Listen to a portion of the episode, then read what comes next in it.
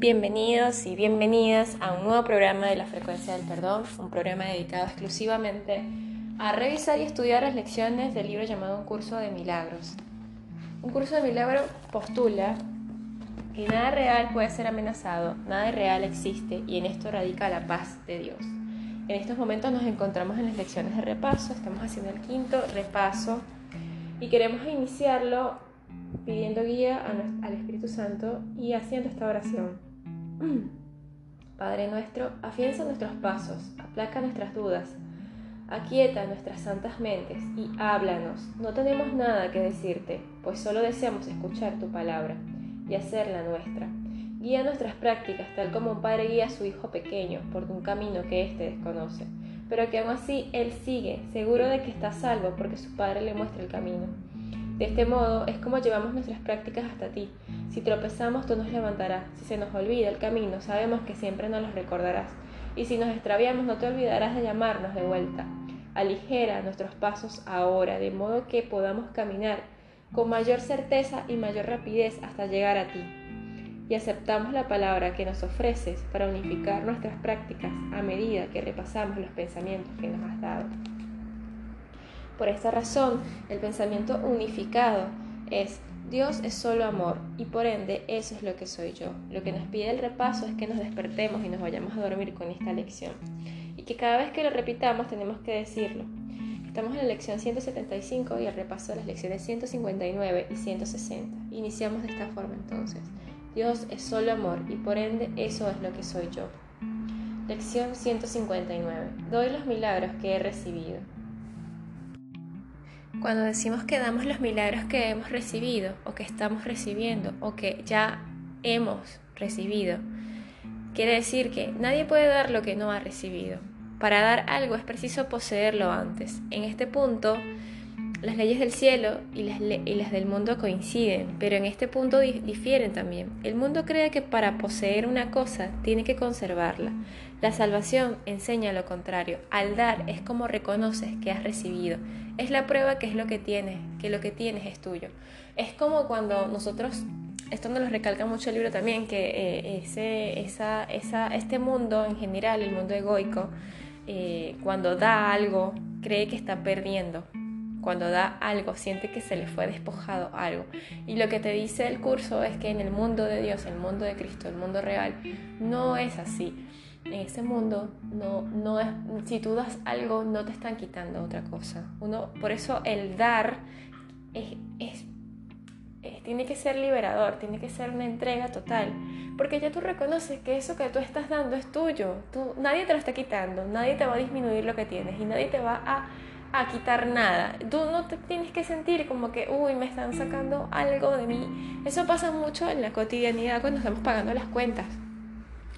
A veces, y no nos damos cuenta que en realidad recibimos un beneficio a cambio. Por ejemplo, no sé, estamos pagando la luz, pero tuvimos un mes completo de luz. Nada, yo estoy tratando de bajarlo a tierra, solo que es, eso, o sea, en vez de, de dar el pago con alegría, con, con entusiasmo, agradecidos de lo que tuvimos, eh, lo damos renegando. Entonces, y, y de paso lo damos con ese sentimiento de, de, renegar, de, de, no sentirte capaz de dar del todo. Y entonces ese sentimiento es el que hace que la carencia y que la escasez se renueve. En cambio, cuando uno da con todo lo que uno tiene, o sea, uno da con ese sentimiento de entrega y y no da sabiendo que uno tiene mucho más, que uno nunca es escaso, que uno nunca carece de nada.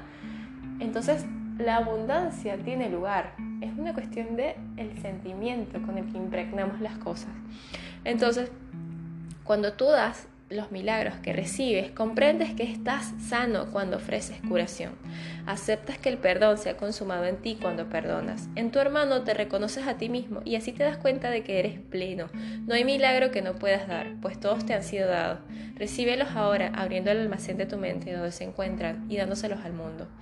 La visión de Cristo es un milagro, viene de mucho más allá de sí misma, pues refleja el amor eterno y el renacimiento de un amor que, aunque nunca muere, se ha mantenido velado. La visión de Cristo representa el cielo, pues lo que ve es un mundo tan semejante al cielo, que es lo que Dios creó perfecto que lo, que que Dios creó perfecto puede verse reflejado en él. En el espejo tenebroso que el mundo presenta, solo se pueden ver imágenes distorsionadas y fragmentadas del mundo real.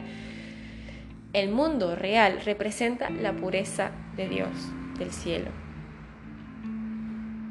La visión de Cristo es el milagro, del que emanan todos los demás milagros. Es su fuente y aunque permanece con cada milagro que da, sigue siendo tuya. Es el vínculo mediante el cual queda el que da y el que recibe se unen en el proceso de extensión aquí en la tierra, tal como son uno en el cielo. Cristo no ve pecados en nadie y ante su vista lo que son, los que son incapaces de pecar son todos uno. Su santidad les fue otorgada por su Padre y por Cristo. Esto quiere decir que, recuerden que el libro también nos dice siempre, que el milagro, el milagro, un milagro ocurre cuando uno cambia de percepción, cuando uno logra ver algo una manera que no lo estaba viendo. Cuando uno logra invertir el pensamiento. Cuando en lugar de pensar que alguien te ataca, estás pensando que alguien te está salvando. Y lo logras ver y logras entender cómo esa persona te salva, cómo esa persona saca cosas que tú tienes dentro y las saca a la luz. Y tú puedes reflexionar y darte cuenta de que el problema eres tú. El problema, es decir, el que tiene que solucionarlo o el que tiene que mirar algo interno, eres tú.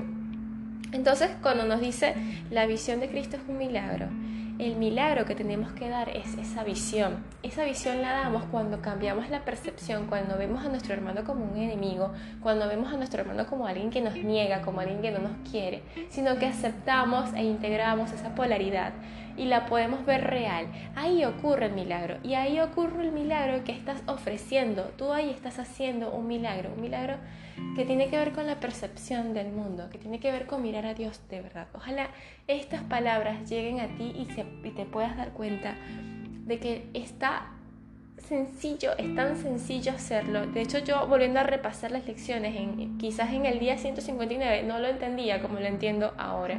Y eso suele pasar. Por eso el repaso es tan importante hacerlo. Eh, bueno, prosigamos. Seguimos con el mismo pensamiento y concluimos esa, ese repaso. Dios es solo amor y por ende eso es lo que soy yo. Y la siguiente lección que hay que repasar, que es muy bonita también, es yo estoy en mi hogar. El miedo es el que es un extraño aquí. Cuando decimos que yo estoy en mi hogar y que el miedo es el que es un extraño aquí, tiene que ver con que yo estoy segura en mi lugar. Yo estoy tan segura porque Dios me resguarda, porque Dios eh, está conmigo siempre. Yo no me olvido de esa razón. Yo no me olvido de esa razón y por eso cada vez que tengo una tispa, una chispa de miedo, una chispa de... Y ojo que el miedo se representa de muchas formas. El miedo se representa como la ira, el miedo se representa como la tristeza, el miedo se representa como como el enojo. Entonces, cuando yo me doy cuenta de que hay una mínima cosa que está dándome a, que está haciéndome ahí un cortocircuito en mi mente diciéndome que hay algo acá que no está bien. Yo digo a mí misma,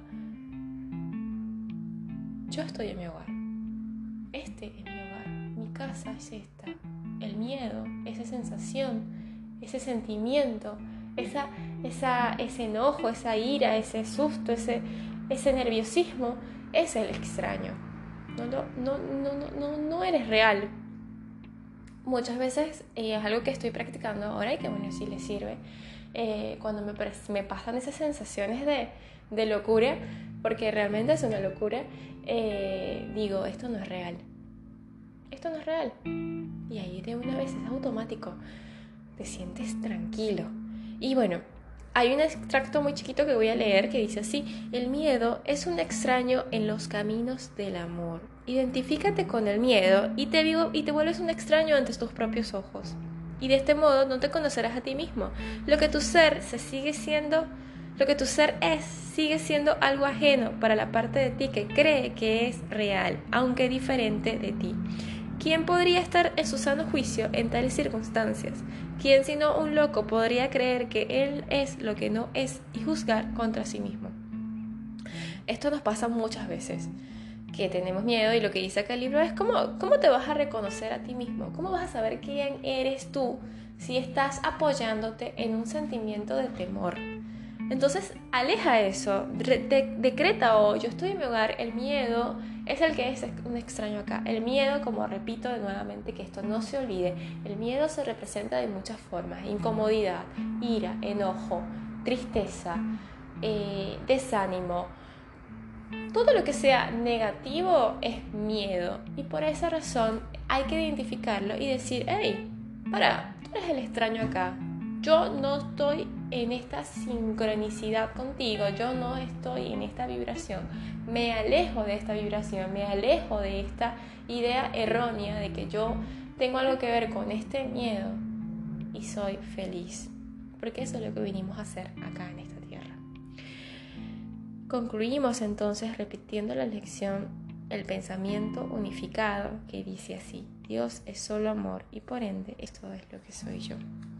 Te agradezco mucho por acompañarme en este repaso una vez más y, espero poder verte en la próxima y que podamos seguir estudiando estas hermosas lecciones que nos da la vida, que nos da Dios. Gracias y que tengas muy lindo día.